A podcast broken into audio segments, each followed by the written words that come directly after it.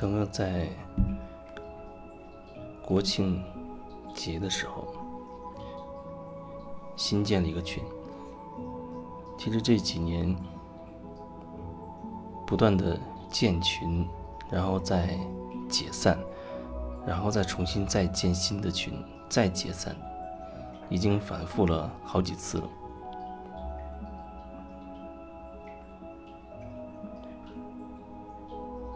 这次在建群之前，曾经在朋友圈提到过，就像发了一个公告一样，然后说到了这个群大概的状况。就是这群虽然是我建的，但是如果你想要进来，你要主动告诉我的，这说明。是你自己的选择，你有你的主导权，所以是你自己选择进入这样一个群里的。这群里没有什么规矩，没有什么规则，你想怎样，想说什么，都没有都没有什么问题。无非最多可能我偶尔会提醒，要觉察自己，要有觉察，不然人很容易可能就。陷入到一种状态里出不来，就像有人吵架一样，吵着吵着，可能你就完全忘记究竟因为什么事情吵的，只是想努力的推翻对方，证明自己对，证明对方错，最后就演变成这样的一种一种状态，然后你当然会有很多的道理来证明自己，所以。进群首先是你主动自己选择的，然后呢，群里面没有任何规矩。虽然我建它，但是其实我并不负责任，并不所谓去去管理它，就没有什么好打理的，一切都顺其自然。有可能很长时间没有人说话，有有可能有时候会闹翻天，也可能有人会在里面呃哭笑、骂人等等，抱怨或者各种。情绪的释放都有可能，一切都有可能。那你说进这个群究竟要做什么？我觉得最重要的就是群里发生任何变化，你都会有感觉，你会有种感觉。那变化，比如说有人在里面忽然所谓的说脏话、骂人，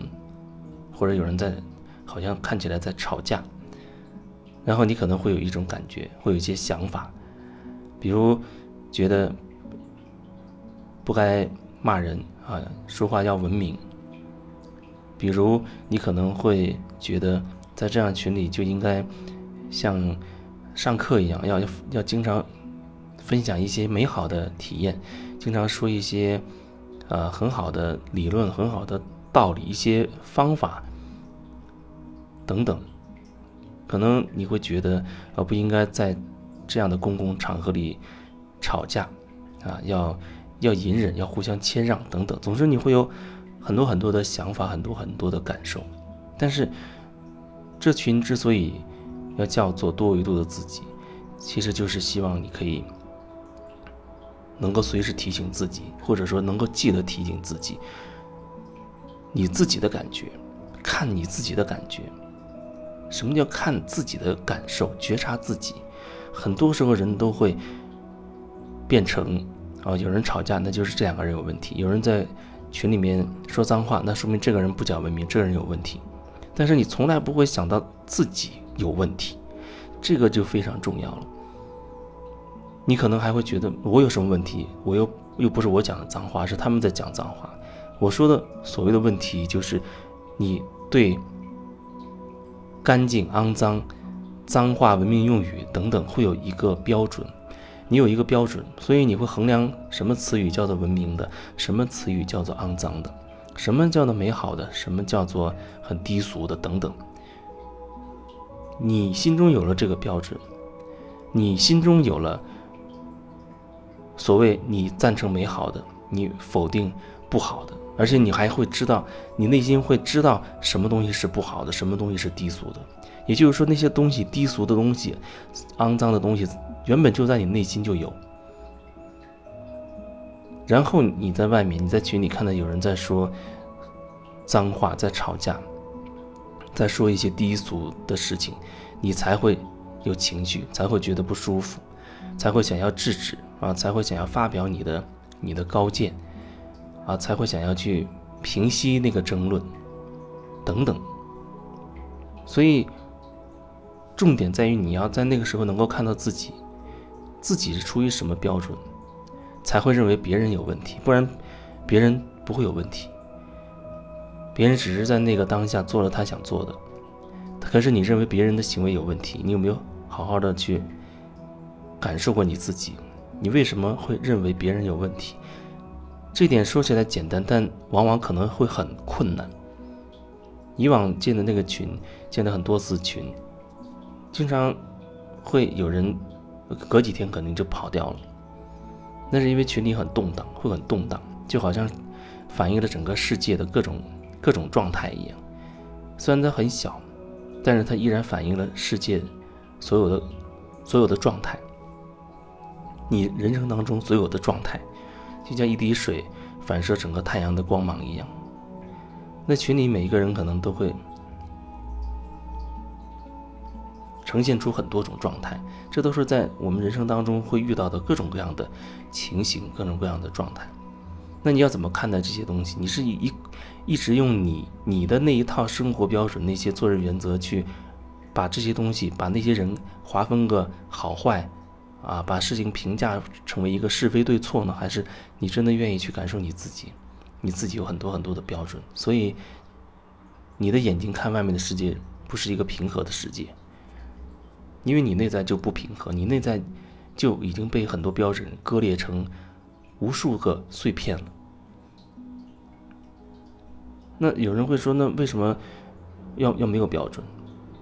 我们做很多事可能需要所谓的所谓的标准，所谓的需要标准，但是。不要执着于一定这样是对，一定那样是错。就说你可以按照一些规律去做事，但是你不要执着于我必须如此，只有这样才对，好像那变成唯一正确的事情了。有没有标准？这原本不会产生问题，但是你很强调、很执着于对，很执着于这是唯一正确，你的那种执着的状态才是真正的问题。因为你的执着，让你要否定眼前已经发生的事实，你是在不断否定事实，你这事已经发生了，然后你，你否定它，因为你不接受这种东西发生。如果你感受自己，那就意味着你自己内在有一部分是被你否定的，你否定了自己的那一部分，因为你有那么多的观念，那些观念在你内在已经形成了一种互相对立的打架的状态了。然后你在外面就会找到相应支持你内在那些观点的各种人、各种事情。你内在是什么状态，你在外面就会看到什么状态。你很在意，就像我以前说，有人啊，因为老公出轨，所以离婚，一直对出轨、外遇这样的字字眼特别敏感。所以当他一看到或者电视里、电影里出现所谓出轨、小三之类的这种状况，立刻就会有情绪，就会很生气。哪怕你知道那只是所谓的一个一个故事、一个电影，你依然会很生气，甚至会让你联想到自己的前夫曾经怎么怎么怎么样。但是另一个人他没有相关的这样体验的人，他可能看看到这个电影啊，或者看到这样的信息，他就觉得哦，我只是看到了，我知道了，他不会内在有太大的动荡。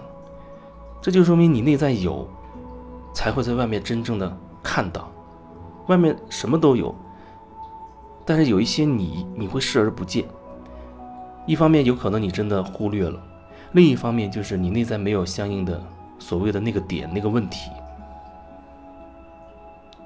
你有，那么一定会在外面会经常会看到这些东西，因为内在那个点没有过关，纠结在那儿，互相打架缠绕纠结在一起，所以那种东西一定会在外面让你经常会看到那种那种状态，意思就是提醒你。哦，你内心有一个地方堵着呢，还纠缠在那儿呢，让你好好去看清楚自己内在的状况。所以这才是这个群真正的一个意义，做回自己。怎么做回自己？你要觉察自己，而不是被很多虚伪的面具遮挡住了。啊，明明对这个人不喜欢，想骂他，你也不敢骂，你觉得哦，这在群里面互互不相识，我我犯得着骂他吗？没有问题，你想怎么做都可以，你可以尽情的释放你，只是你要经常性的可以提醒自己，哪怕当时你没有觉察，就这样被情绪带走，被情绪淹没，但是事后你就有机会可以回头去觉察自己之前的状态。这样你才会不断的所谓的拓展，看到自己很多捆捆住自己的这些这些规则、这些规矩、这些标准，你看到它，它才能慢慢的开始松动，最后可能真的被你所放下，然后你就会觉得轻松一点。每一个标准就像一个绳子把自己牢牢捆住，那你说一个人一生有多少的思想、多少的观念，所以基本上被捆得牢牢的。几乎每个人都是如此被束缚的，然后就只能虚情假意的啊，觉得为了这样，为了那样，为了面子或者为了某种利益，好像自己不得不违心的去说一些话，去做一些事，然后慢慢习惯了，而且每个人都是如此，彼此都已经习惯了这种虚假。但是生活未必必须如此吧。总是会有其他的，会有各种各样的可能性。总是有一种可能性让你会觉得自己越来越轻松，越来越自在，越来越自由。